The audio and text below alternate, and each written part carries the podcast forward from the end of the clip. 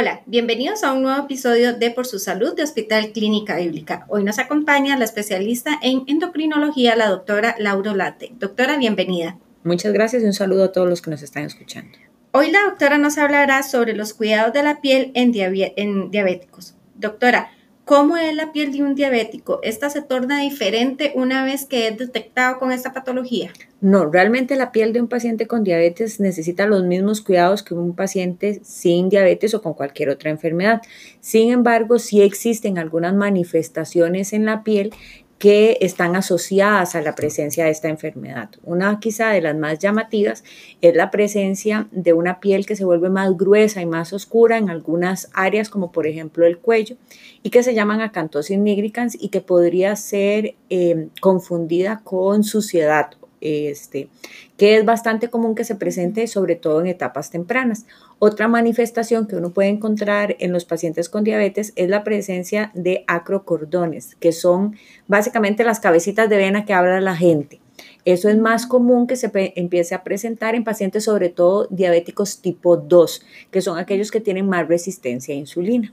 Doctora, ahorita que usted está mencionando sobre etapas tempranas y este tipo de, aparición en la piel, de, lesión, este, puede detectarse en una persona que no es diabética o una persona que tal vez no se ha tratado, no sabe que aún es diabética y le aparece.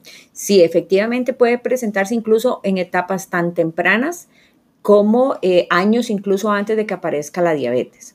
Es un signo de que hay resistencia a la insulina y ese efecto del exceso de insulina que se produce en el organismo para compensar esa resistencia sobre ciertas áreas de la piel, sobre todo lugares que tienen pliegues, como por ejemplo el cuello, los, las ingles, los codos, las rodillas. Son lesiones que este, muchas veces los pacientes tratan de una manera inapropiada porque consideran que no es que es algo como suciedad. Entonces intentan retirarla con eh, métodos caseros, con productos de dudosa eh, procedencia y lo que pueden hacer es más lesionarse la piel que eh, tener un efecto realmente deseado. Quizás esto lo hacen las personas que dicen, no, yo no soy diabético, nunca me he hecho un examen o, o no es detectado por el especialista y, e incluso también se pueden poner hasta, hemos leído que utilizan vinagre, que utilizan este tipo de, de, remedios caseros, como usted lo dijo, para quitárselo. Y no, pues eso se realiza a través de un buen tratamiento. Exactamente. La forma de retirar este tipo de manchas en la piel no es utilizando vinagre o a veces hasta cepillos de raíz que se ah, pasan las personas o algunos otros métodos caseros, sino es teniendo un buen control de su enfermedad y tratando la enfermedad de fondo. Al tratar la enfermedad de fondo va a disminuir la resistencia a insulina y estas lesiones van a empezar a aclararse. Perfecto, doctora. ¿Qué cuidado debe tener una persona con diabetes en su piel? La, el cuidado que debe tener la mayoría de las personas, tener una buena aumentación de la piel, tratar de evitar laceraciones, tener cuidado con los productos que coloca sobre la piel.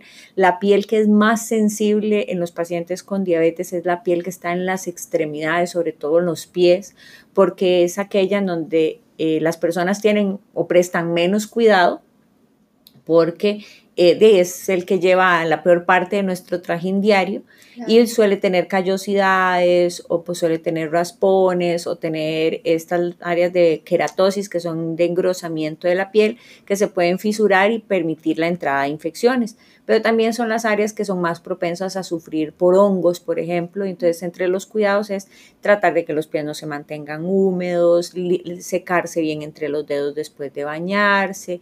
Si los zapatos se mojan, eh, secar los zapatos y retirar las medias mojadas, secar muy bien los pies, utilizar cremas este, humectantes, revisarse la piel todos los días. Los pies tienen un papel fundamental y un, un, cuidado fundamental dentro de todo lo que eh, respecta a diabetes. Por eso dicen que a veces cortarse las uñas este, tienen que hacerlo con cuidado o muchas personas van a estos centros que son especialistas eh, en este tipo de, tratamientos o, o de pedicure y que no es una cuestión de estética, ¿verdad? Entonces, es una cuestión de cuidado, doctora. Exactamente. Una de las cosas es que las uñas es preferible limarlas y no cortarlas para evitar que con el corte se vayan a, lesionar la piel de alrededor de las uñas.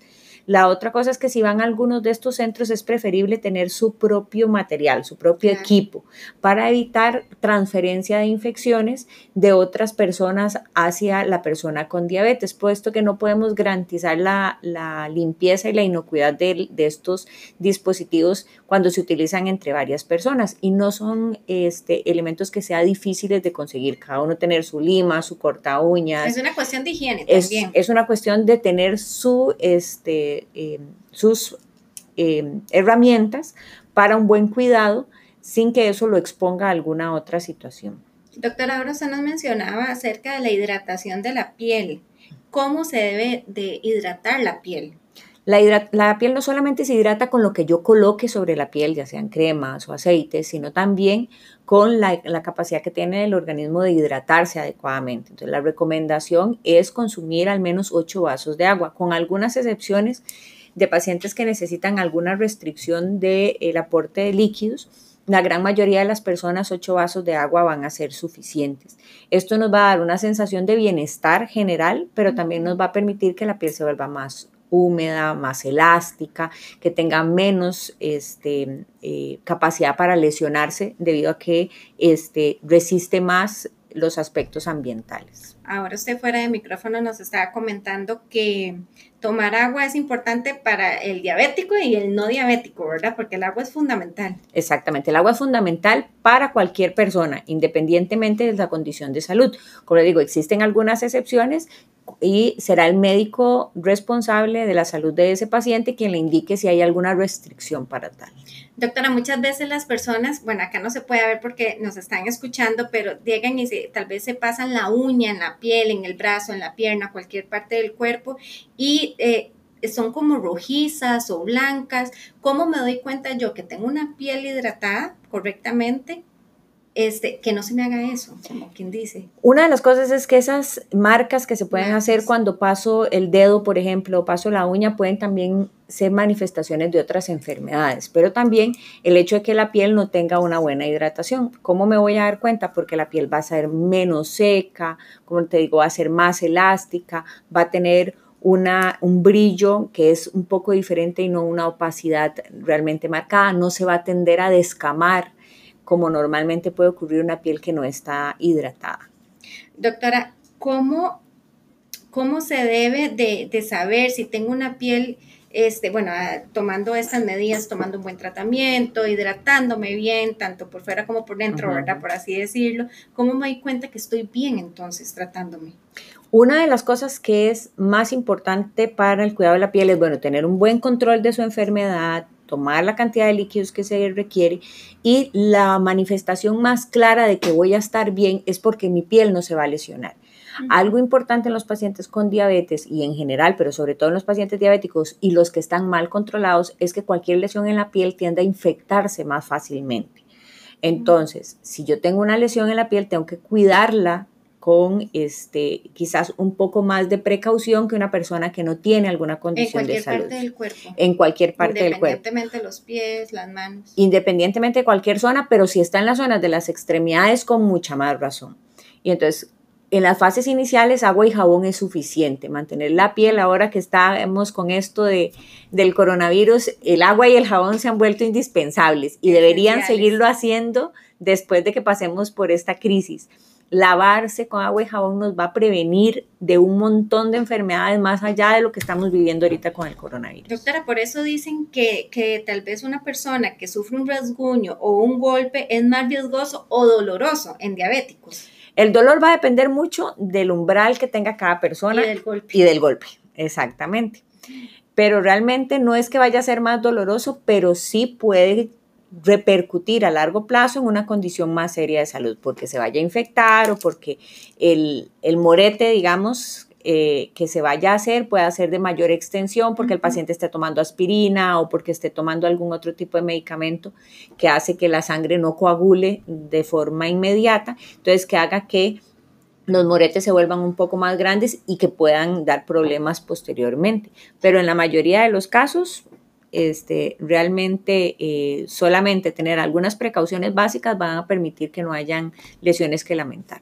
Claro, doctora, para ir finalizando con el tema, ah, bueno, hay un tema muy importante acá que es la protección solar. Una persona con diabetes debe tener como más cuidado o, la protección es para todos en general, se deben de aplicar más en unos lugares que en otros, ¿cómo tratarla? La protección solar es importante para todas las personas, independientemente de si son diabéticas o no. Los factores de protección idealmente es por encima de 30, 40 para evitar cáncer de piel principalmente o evitar quemaduras que puedan generar después lesiones eh, mayores. y que puedan infectarse y demás. Quizás las pacientes o los pacientes que tienen a tener un poco más de riesgo son los adultos mayores, que por su edad ya la piel tiende a ser más delgada y más fácil que se rompa. Entonces son pacientes que sí hay que utilizar cremas de forma más abundante, que hay que estar vigilando que la piel no se rompa. Si se rompe hay que tener precauciones para que no se infecte y utilizar eh, factores de protección solar que son incluso más altos. Ya en los pacientes adultos mayores estamos hablando de utilizar factores de protección por encima de 50, 60, porque su piel es muchísimo más este, sensible. Pero siempre debe ir recomendado por el especialista. Por supuesto, siempre eh, recomendación médica lo más importante. Claro, doctora, para finalizar, cuidados y recomendaciones para aquellas personas pues, que sufren de diabetes y cómo pueden mantener su piel entonces. Por supuesto, una buena hidratación, de la piel, tanto que tome agua como que pueda colocar cremas, utilizar productos que realmente tengan certificaciones, utilizar medios o remedios caseros no es la mejor opción. Son condiciones que más bien pueden lesionar la piel y no este, humectarla como tal. Si tengo una lesión, lavarme muy bien con agua y jabón. Si se infecta, si se pone roja, si se pone caliente, si empiezo a sentir mucho dolor, es mejor consultar a su médico con el fin de que esto no pase a más. Doctora, le agradecemos mucho la participación. Ella es la doctora Lauro Late, especialista en endocrinología de Hospital Clínica Bíblica, quien nos ha brindado este tipo de y esta serie de recomendaciones para personas diabéticas. A ustedes, muchas gracias por escucharnos. Si ustedes desean también este, escuchar algún tipo de tema, puede escribirnos a podcast.clinicabiblica.com para que nos comenten sobre qué otro tema les gustaría escuchar. Gracias y nos escuchamos en el siguiente episodio.